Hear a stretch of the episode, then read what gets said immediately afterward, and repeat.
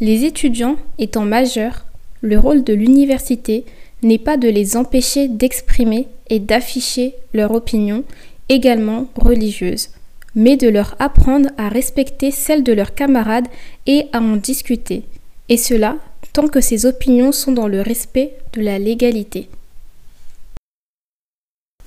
Hello, j'espère que tu vas bien. Comme tu as pu deviner avec la citation que je viens de lire et le titre du podcast, je vais parler de l'université et plus précisément de la liberté d'expression de notre foi au sein de l'université. Pour cela, je m'appuyer sur un mini manuel pratique édité par BLF Édition qui s'intitule Libre de le dire à l'université. Si tu me suis sur Instagram, tu as sûrement vu une publication dessus.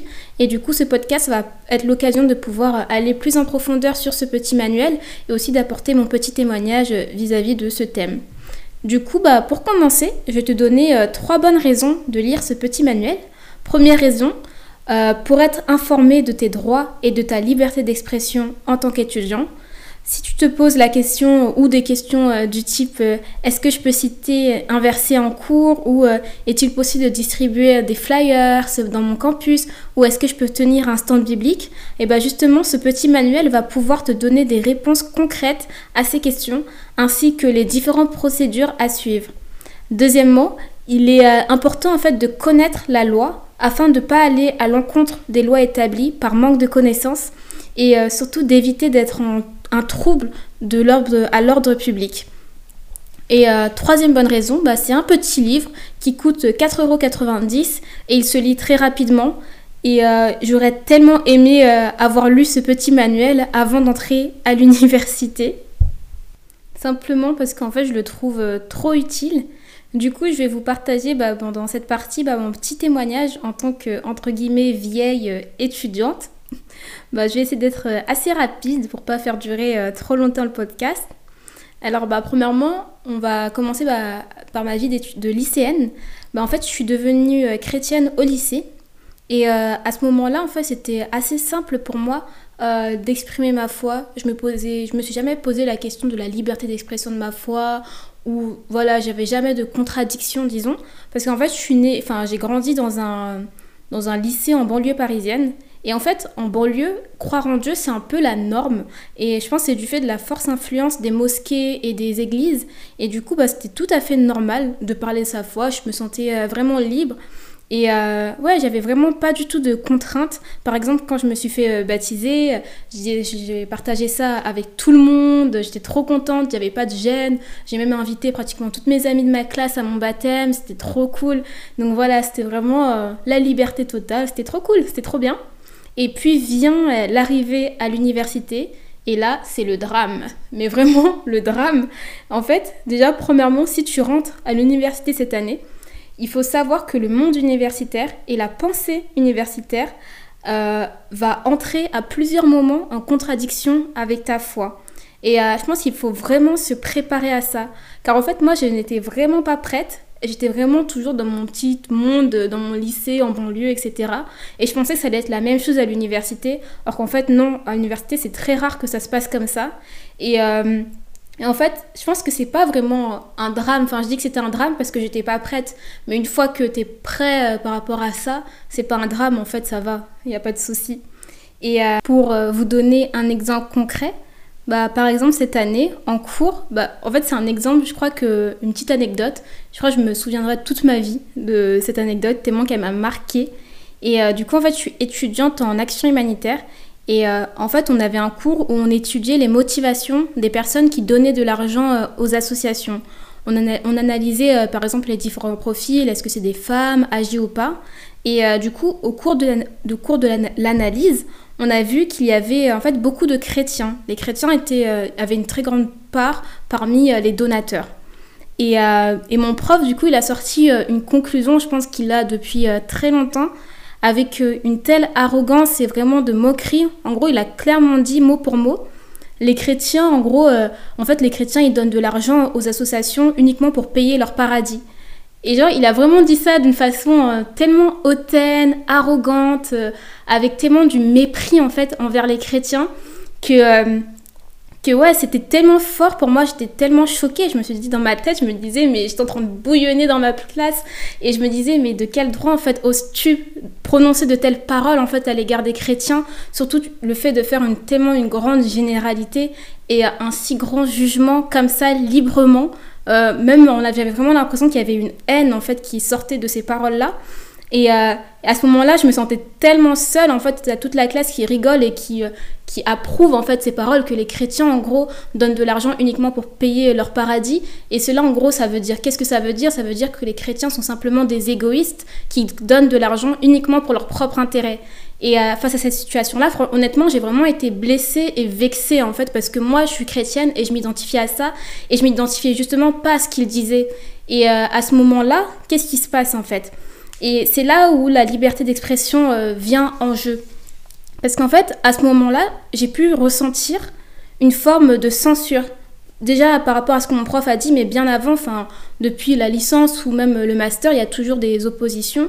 Et le problème, c'est que quand je parle de censure, en fait, j'ai vraiment ressenti une censure de la part de l'institution publique, car surtout quand c'est un prof en fait qui dit ce genre de choses, alors qu'ils sont censés être neutres et respecter la laïcité.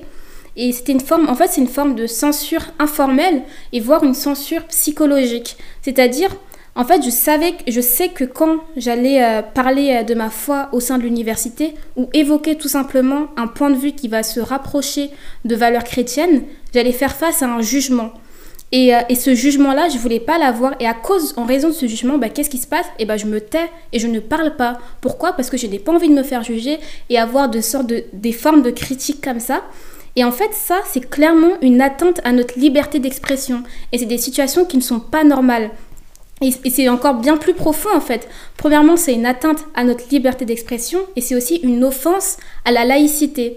Car la laïcité en fait implique le respect de toutes les croyances au sein d'une société démocratique.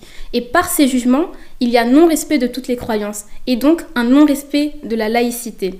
Et en fait, je vous fais ce partage car euh, j'essaye vraiment de vous faire montrer que la situation n'est pas normale et que vous êtes libre de le dire en fait à l'université comme le manuel l'indique. Et euh, voilà, la laïcité n'interdit pas, on va dire, le, le, partage de votre foi, c'est votre droit. Et je, souhaite vraiment euh, à vous encourager à ne pas avoir peur et à vous laisser influencer par le jugement des autres, car en fait vous avez le droit d'être chrétien au sein de l'université et personne n'a le droit de porter atteinte à votre liberté d'expression. Pour finir, je vous laisse avec euh, trois petits conseils pour vivre votre foi euh, au sein de l'université. Le premier conseil, c'est d'être ouvert, c'est-à-dire de respecter les croyances et les visions du monde de chacun, même si elles sont complètement euh, contradictoires avec les vôtres. Ne vous braquez pas en fait. Faites pas comme moi, j'ai pu faire avec mon prof, être énervé et, voilà. Et vraiment, c'est apprenez aussi à prendre du recul et à vous intéresser à pourquoi euh, un tel pense comme ça, pourquoi un tel émet un jugement à l'égard des, chrétiens? Essayez d'en savoir plus et soyez aussi ouverts au partage, à l'échange. Vraiment, discuter avec des personnes peut-être euh, qui euh, sont complètement fermées vis-à-vis de votre foi et qui même émettent des jugements. Et vraiment, soyez patients par rapport à cela. Et surtout, aimez bah, les personnes qui vous entourent, ça va beaucoup vous aider. Et euh, ensuite, par exemple, si on vous pose aussi euh, des questions sur la foi pour vous titiller, et euh, pour vous titiller un peu et vous, n'avez pas les réponses en fait à ces interrogations, des réponses immédiates, bah, c'est vraiment, il n'y a pas de souci. Prenez du temps bah, pour méditer la parole, faire des recherches et surtout demander à Dieu et euh, laisser Dieu, vraiment, c'est vraiment une occasion de laisser Dieu se révéler à vous pendant euh, vos interrogations les plus profondes. Profitez de ce moment-là. Donc soyez vraiment ouverts face à ça, aux interrogations et voir aussi au jugement. Deuxième conseil que je vous donne, c'est vraiment oser. Bien évidemment, oser à partir du moment où vous connaissez la loi. Et euh, surtout, je vous encourage vraiment à ne pas avoir peur, car vous apportez simplement bah, la bonne nouvelle.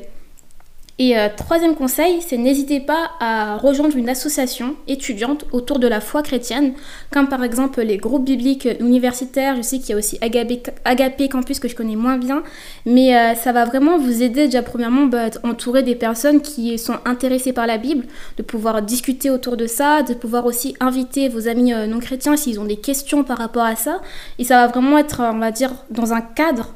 Par exemple aussi si vous voulez vous présenter auprès de votre université, que vous avez besoin d'une salle, ou, ou, vous avez à cœur d'avoir un stand biblique au sein de votre campus. Ça vous permet vraiment de vous présenter en tant qu'association avec le nom d'une association au lieu que vous soyez euh, tout seul un peu à mener le combat. Du coup, on va pas trop comprendre d'où vous sortez. Donc voilà, rejoindre une association autour de la foi chrétienne. Personnellement, j'ai passé euh, une grande partie de ma vie euh, étudiante au sein des groupes bibliques universitaires et ça m'a beaucoup aidé tout simplement à vivre ma foi en fait à l'université. C'était vraiment un appui, un très bon appui. Et euh, bah, je vous invite vraiment bah, à rejoindre ça et n'hésitez pas à venir vers moi si vous avez des questions autour des différentes associations, si vous voulez en savoir plus, si vous, voulez savoir s'il y en a ou pas dans votre campus, je serais ravie de vous aider vis-à-vis de ça. Donc n'hésitez pas à m'envoyer un message. Et euh, donc voilà, bah, c'est tout pour le podcast. Je pense qu'on a fait euh, un grand tour de libre de le dire à l'université. En tout cas, n'hésitez pas à partager ce podcast si il t'a plu et aussi à m'envoyer un message par exemple, si tu as des questions sur l'université ou si tu as besoin de conseils. Donc voilà, bah, je vous souhaite euh, une bonne journée, une bonne nuit ou une bonne après-midi. Ça dépend à l'heure à laquelle tu écoutes ce podcast. Ciao